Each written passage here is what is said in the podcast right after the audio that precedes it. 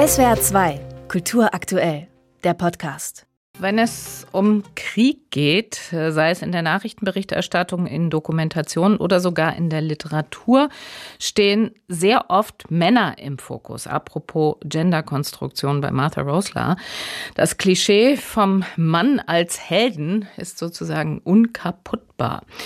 Für seine dreiteilige ARD-Doku-Reihe Kriegsmädchen, die zusammen mit Michael Bresser und Susanne Heinrich Hohlfelder entstanden ist, hat sich der Moorbacher Filmregisseur Achim Wendel jetzt für die weibliche Perspektive auf den Krieg entschieden.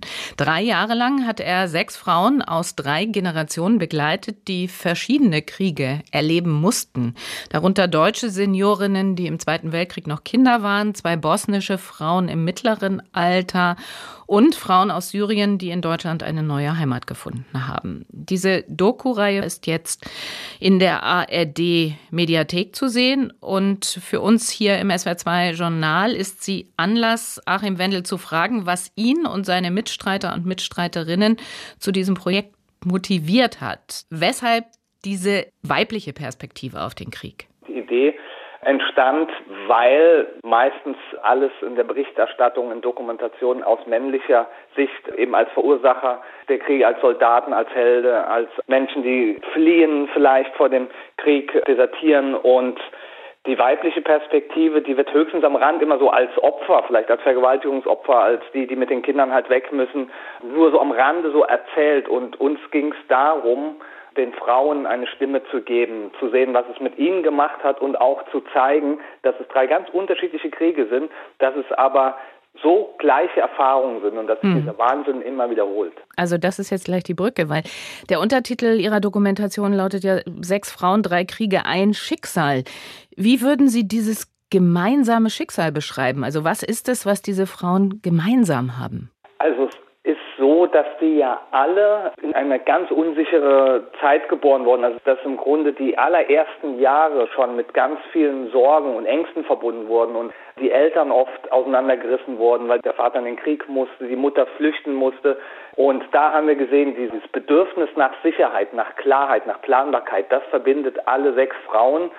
Gleichzeitig aber auch, um es mal positiv zu formulieren, die Wertschätzung für Dinge, die uns so selbstverständlich erscheinen, wie jeden Tag genug zu essen zu haben, Wasser zu haben, aber auch Bildung. Das ist ein Thema, was alle vereint und wir haben auch eine, die gesagt hat, jetzt bin ich 40, jetzt sind meine Kinder aus dem Grobsten raus und jetzt hole ich das nach, was der Krieg mir verwehrt hat, nämlich gehe jetzt studieren mit 40. Mhm. Das finde ich beeindruckend und uns ging es auch darum, nicht nur den Verlust zu zeigen, sondern auch zu zeigen, wie die Frauen sich einen Teil ihrer Kindheit zurückholen das ist ja nicht so einfach, Frauen zu finden, die den Krieg erlebt haben und bereit sind, vor der Kamera zu stehen. Wie haben Sie das gemacht? Also, wie haben Sie die Protagonistinnen gefunden und nach welchen Kriterien haben Sie sie auch gesucht?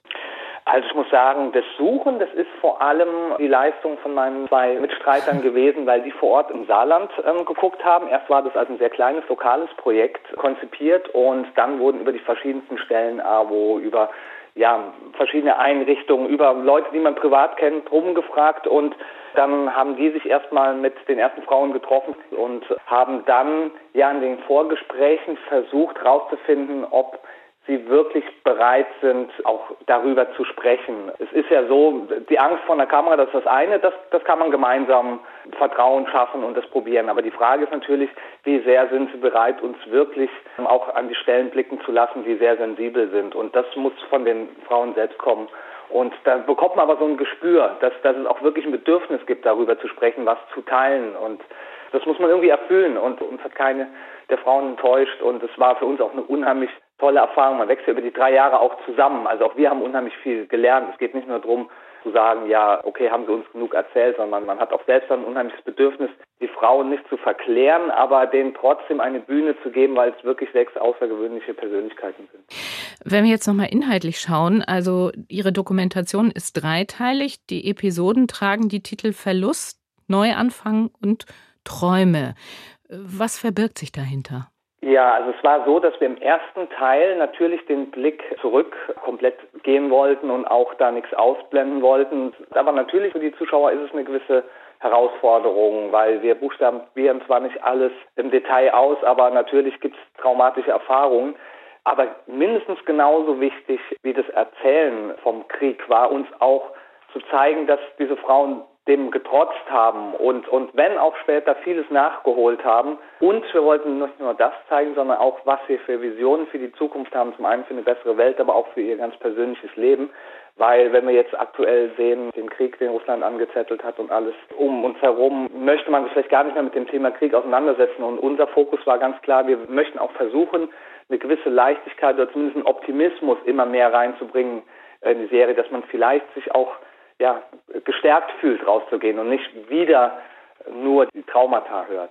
Vereinzelt gibt es ja offenbar auch Kritik an Ihrem Konzept, also Kritik, die da lautet, äh, die Geschichten traumatisierter Mädchen und Frauen aus Kriegsgebieten jüngerer Zeit zu verweben mit den Geschichten von Frauen, die den Zweiten Weltkrieg erlebt haben, das äh, sei nicht legitim, gehe nicht auf, weil der Opfervergleich in Bezug auf Nazi-Deutschland einfach nicht funktioniere. Was sagen Sie dazu? Ja, dem kann ich nicht folgen. Also es geht uns ja auch nicht um einen allgemeingültigen Vergleich oder dass wir irgendwas mhm. gleichschalten wollen, sondern wir zeigen die Gemeinsamkeiten, die jeder Krieg in Menschen auslöst, die, die Unsicherheit, den Verlust. Und es sind halt Einzelschicksale. Wir wollen nichts verallgemeinern. Es gibt auch bei uns keinen Sprecher oder irgendeinen Kommentar sozusagen, was wir dem Ganzen überstülpen, sondern wir geben diesen Frauen Raum und es war für uns noch viel mehr als erwartet eine Erfahrung, was für eine absolute Ähnlichkeit die Bedürfnisse bei den Leuten sind und die Ängste. Und es geht nicht um Gleichhalten, aber es geht doch zu zeigen, dieser Wahnsinn wiederholt sich immer wieder. Und äh, wann können Gesellschaften wirklich da nachhaltig daraus lernen? Und zum Schluss nochmal vielleicht auf den Punkt gebracht, Sie haben das vorhin schon angedeutet. Welche Botschaft wollen Sie mit Ihrer Dokumentation vermitteln? Keine einzelne Botschaft, mhm. sondern wir haben versucht, mit jeder Frau natürlich zu sehen, wofür steht sie. Ein Ding, was mich sehr beeindruckt hat, ist auf jeden Fall unsere älteste Protagonistin, äh, Carola, die ist 87. Und sie sagt ganz klar, der Schlüssel ist die künftige Generation. Es hat in Deutschland vielleicht schon ein Lernprozess stattgefunden, aber wir müssen Kinder von Anfang an mit Respekt behandeln. Wir müssen sie so aufziehen, dass so ein Wahnsinn überhaupt nicht mehr vorstellbar ist für sie. Und es klingt total banal, aber es ist ja letztlich die Lösung. Und solchen Stimmen Raum zu geben, das war uns sehr wichtig. Die dreiteilige Doku-Reihe Kriegsmädchen, sechs Frauen, drei Kriege, ein Schicksal von Achim Wendel zeigt, wie wir eben gehört haben, was Krieg anrichtet und wie Frauen versuchen, mit ihrem Schicksal umzugehen. Alle drei Teile sind in der ARD-Mediathek zu sehen, und zwar in der Rubrik Dokus. Herr Wendel, ich danke Ihnen sehr für das Gespräch. SWR 2 Kultur aktuell. Überall, wo es Podcasts gibt.